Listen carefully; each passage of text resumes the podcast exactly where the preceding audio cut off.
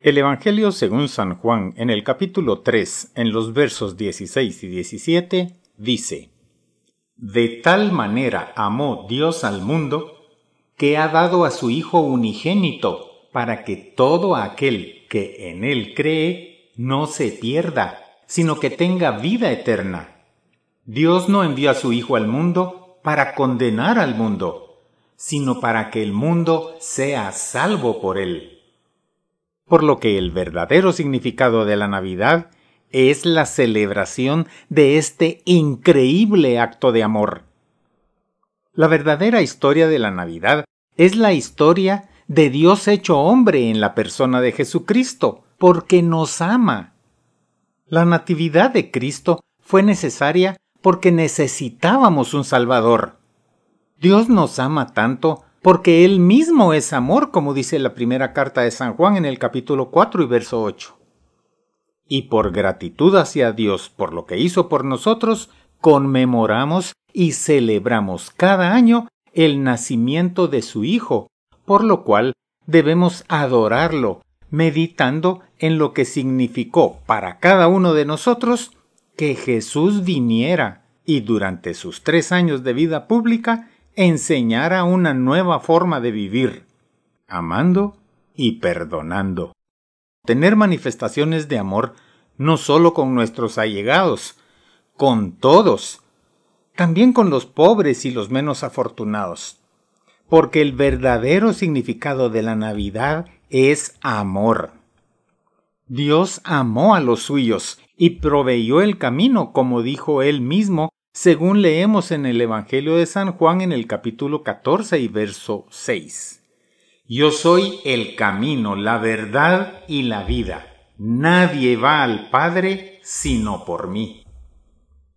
San Juan al inicio de su Evangelio nos dice claramente quién es Jesús, haciendo referencia al relato de la creación que se encuentra en el Génesis capítulo 1 en los versos del 1 al 31. Leemos en el Evangelio de San Juan, en el capítulo 1, versos del 1 al 5, En el principio existía la palabra, y la palabra estaba junto a Dios, y la palabra era Dios. Ella estaba en el principio junto a Dios. Todo se hizo por ella, y sin ella no se hizo nada. Lo que se hizo en ella era la vida, y la vida era la luz de los hombres y la luz brilla en las tinieblas, y las tinieblas no la vencieron. Más adelante, en el mismo capítulo 1, en el verso 14, dice San Juan, Aquel que es la palabra, se hizo hombre y vivió entre nosotros, y hemos visto su gloria, la gloria que recibió del Padre por ser su Hijo único, abundante en amor y verdad. Debemos entender que cuando Juan escribió que vivió entre nosotros, estaba refiriéndose a la presencia de Dios en medio de su pueblo, como hizo en la tienda del encuentro, como narra el Éxodo en el capítulo 40, los versos del 34 al 38. Y también lo menciona el mismo San Juan en el Apocalipsis en el capítulo 21, verso 3, en donde dice, Y oí una fuerte voz que decía desde el trono, esta es la morada de Dios con los hombres. Pondrá su morada entre ellos y ellos serán su pueblo. Y Él, Dios con ellos, será su Dios. Recordemos que en el Evangelio de San Mateo, en el capítulo 1, en los versos 21 al 23, se narra cuando el ángel del Señor le habla a José en sueños y le dice, María tendrá un hijo y le pondrás por nombre Jesús se llamará así porque salvará a su pueblo de sus pecados. Todo esto sucedió para que se cumpliera lo que el Señor había dicho por medio del profeta. La Virgen quedará encinta y tendrá un hijo al que pondrán por nombre Emanuel, que significa Dios con nosotros. En el mismo verso 14 del capítulo 1 del Evangelio, cuando San Juan escribió Hemos visto su gloria la gloria que recibió del Padre, la gloria se refiere a la presencia activa de Dios para salvar a su pueblo, que es la misma presencia que se manifestó como la nube que llenó el templo del Señor, como leemos en el primer libro de Reyes en el capítulo 8, versículos 10 y 11, que dice, Al salir los sacerdotes del lugar santo, la nube llenó el templo del Señor, y por causa de la nube los sacerdotes no pudieron quedarse para celebrar el culto, porque la gloria del Señor había llenado su templo. Y es también a la que se refiere Isaías en el capítulo 60 y verso 1, que dice proféticamente refiriéndose a Jesús, Levántate Jerusalén, envuelta en resplandor, porque ha llegado tu luz, y la gloria del Señor brilla sobre ti. San Juan, al narrar el milagro en la boda de Caná de Galilea, dice en el Evangelio, en el capítulo 2, versículo 11, esto que hizo Jesús en Caná de Galilea fue la primera señal milagrosa con la cual mostró su gloria y sus discípulos creyeron en él. Y en el Evangelio de San Juan también, en el capítulo 17 y versículo 5, Jesús mismo confirma que viene del Padre con quien tenía la misma gloria desde antes que existiera el mundo. Él es verdaderamente el Emanuel, Dios con nosotros, anunciado por Isaías en el capítulo 7 y versículo 14, en donde leemos, Pues el Señor mismo les va a dar una señal. La joven está encinta y va a tener un hijo al que pondrá por nombre Emanuel, lo cual también menciona el Evangelio de San Mateo en el capítulo 1 y verso 23, en donde agrega que Emanuel significa Dios con nosotros.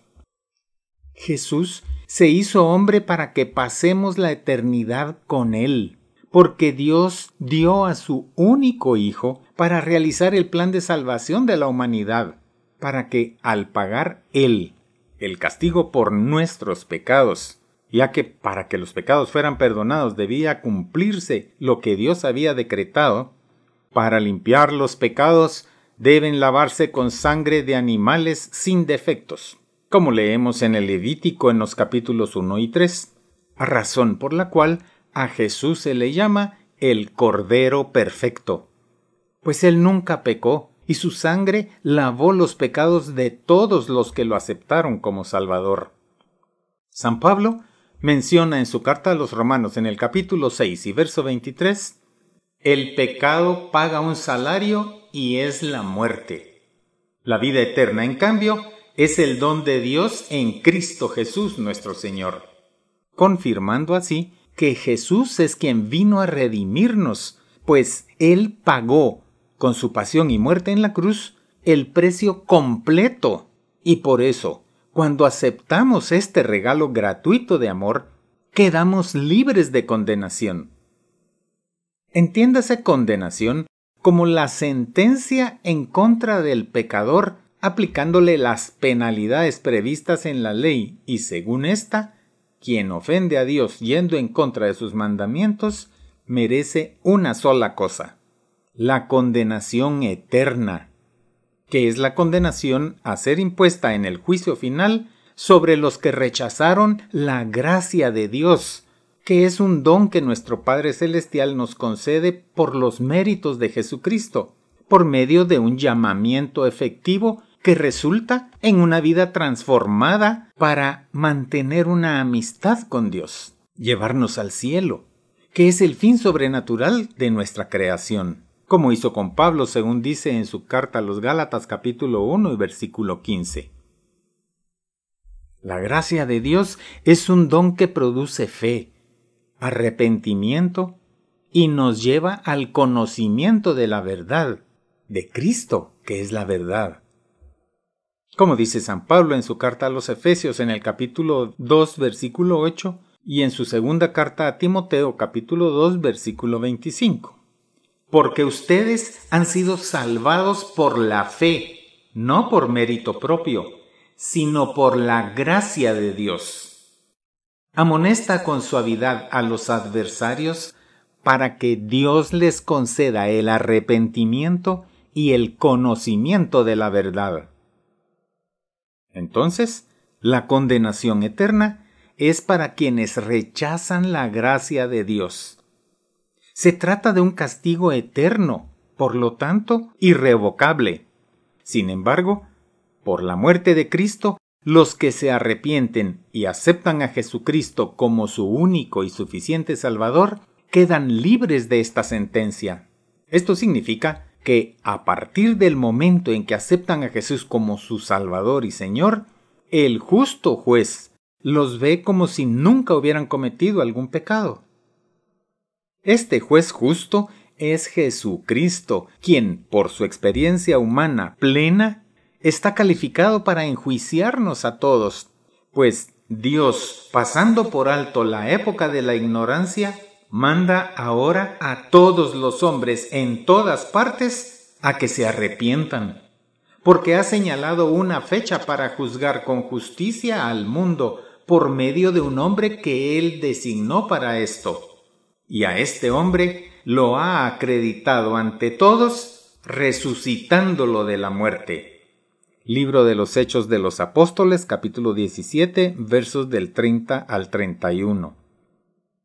Y el Evangelio según San Juan en el capítulo 5 y verso 22 dice, porque el Padre no juzga a nadie, sino que ha confiado al Hijo todo el juicio.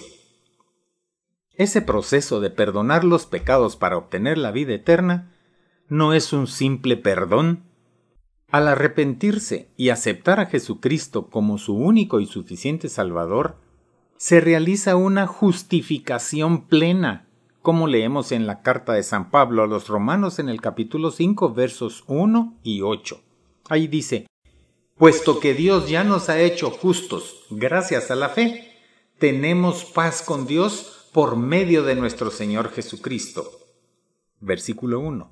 Y en el verso 8 agrega, mas Dios muestra su amor para con nosotros en que, siendo aún pecadores, Cristo murió por nosotros. Y esta es la razón de nuestro gozo. Cristo vino a la tierra y se hizo hombre para ser el Cordero perfecto, que, con su sacrificio de muerte en la cruz, pagó por nuestros pecados. Por eso recordamos y celebramos con alegría su nacimiento, porque allí empezó el proceso de nuestra salvación. Ahora que conoces que la razón por la cual celebramos la Navidad es el amor de Dios que nos manifestó al enviar a su único Hijo para que por su sacrificio fuéramos libres de condenación y podamos además disfrutar de una vida nueva, plena y abundante, agradece a Dios Padre y a su Hijo Jesús por su entrega voluntaria a la muerte por amor a nosotros. Y celebra esta Navidad con los tuyos, alabando a Dios por su plan de salvación para la humanidad, al que todos pueden tener acceso con solo aceptar el sacrificio de Jesús. Como le dijeron Pablo y Silas al carcelero cuando éste les preguntó Señores, ¿qué debo hacer para salvarme? Y ellos contestaron, Cree en el Señor Jesús y obtendrás la salvación, tú y tu familia. Libro de los Hechos de los Apóstoles, capítulo 16, versículo 31. Y la mejor manera de mostrar agradecimiento a Jesús es reconocerlo como el Hijo de Dios que se hizo hombre para sacrificarse por ti. Reconocer también tu necesidad de la salvación que Él te vino a dar con su sacrificio, como dice la carta de San Pablo a los Romanos, capítulo 10, versículos 9 y 10. Si con tu boca reconoces a Jesús como Señor y con tu corazón crees que Dios lo resucitó, alcanzarás la salvación, pues con el corazón se cree para alcanzar la justicia, y con la boca se reconoce a Jesucristo para alcanzar la salvación. Entonces, acéptalo como tu Salvador y proclámalo como tu Señor. Puedes hacerlo repitiendo conmigo la siguiente oración. Señor Jesús, te necesito. Te confieso mi incapacidad de dirigir mi vida por tu camino de justicia. Y no quiero fracasar más. Por eso hoy, libre, consciente y voluntariamente, tomo la decisión de seguirte. Creo que eres Dios, el Hijo de Dios Padre, que moriste en la cruz por mis pecados y que resucitaste. Por eso hoy te abro mi corazón y te invito a que entres en él y seas mi Rey y Señor. Me entrego por completo a ti, a quien reconozco como mi único Salvador. Dirige mi vida y no permitas que me separe de ti para que sea tu testigo. Guíame para que todos los días lea la Biblia, tu palabra viva, y haga vida lo que lea en ella. Por mi parte, y con la ayuda de tu Espíritu Santo, obedeceré tus mandamientos y tus enseñanzas para ser tu discípulo y piedra viva de tu iglesia que es tu cuerpo. Amén. Ahora, disfruta la paz y el gozo que el Señor te da y mantente en estado de gracia siguiendo la voluntad de Dios. Dice la primera declaración fundamental sobre el reino de Dios. El reino de Dios está llegando. Conviértanse y crean en el Evangelio. La conversión de los pecadores, y todos lo somos, debe considerarse como un cambio total de mente y de corazón, una renovación del espíritu. Pero podemos hacerlo, porque contamos con la ayuda del Señor que dijo que estaría con nosotros todos los días, hasta el fin del mundo. Evangelio según San Mateo capítulo 28 y verso 20. Confía en su promesa y empieza hoy una nueva vida como un discípulo de Cristo como un hijo de Dios.